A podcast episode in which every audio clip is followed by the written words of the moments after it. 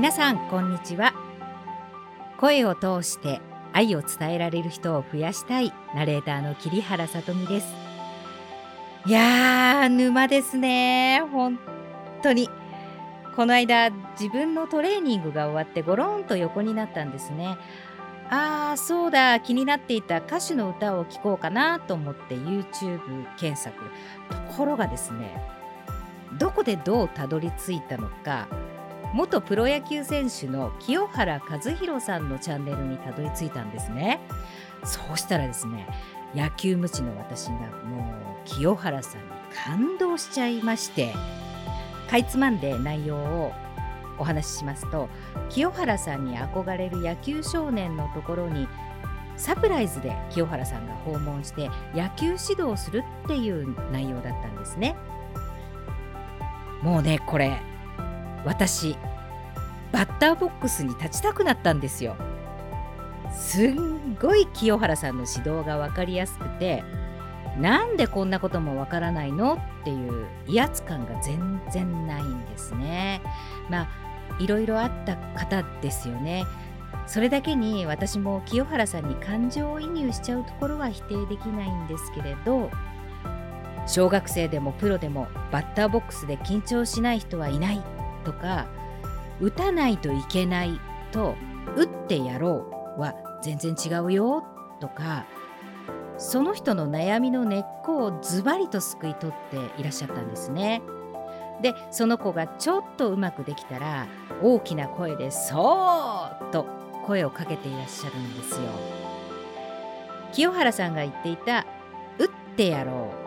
う」とする心持ちこれ普段の私たちにも通じているなって思ったんですね。と言いますのも先日久しぶりに息子の中学の学年末懇談会がありまして一緒に行ったお母さんたちから「今日って挨拶言わなきゃならないかな」って不安の声が上がったんですね。懇談会で話すことにものすごく緊張するお母さんたちが多い私も正直行き当たりばったりで緊張したこともありましたすごいよくわかります。挨拶っていうバッターボックスに入って言わなきゃならないモードだと確かに微妙な話になるんですよね。ただ学校では見せないお家でのお子さんの様子をユーモラスにお話になっていらっしゃる方がいて思わず笑ってしまいました。事実を大げさにすることなくストレートに伝えるっていうことがまあ何気ないようでいて一番面白く印象に残るんだなって思ったんですねところでその清原さんの YouTube でふと清原さんお父さんの方を振り返って昔ジータなんかこんな風に振り切ってたでしょ？今息子さんそうなってるよって野球好きのお父さんがブンブンうなずく名選手の名前をさらっと出して説明されていたんですね。さらにはバッターボックスに入った時の親の声のかけ方まで指導されていましてこれはね私も反省が多かったです。親の気持ちプロとしての大切なこと自分が失敗した時の立て直し本当に説得力がありましたね。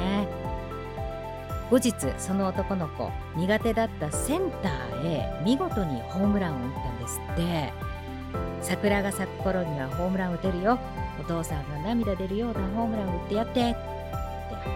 番組でおっしゃっていた予言通りになったんですよね。桜とホームランと YouTube まあ一見何のつながりもないことなんですけれどもかなり私はほっこりしました。こうやって沼に救われている時間が大事だったんだなって思いました。皆さんの沼は何でしょうか？今回の清原さんの豪快な風貌に似合わぬ言葉の温かさ。この温度が沼なんでしょうね。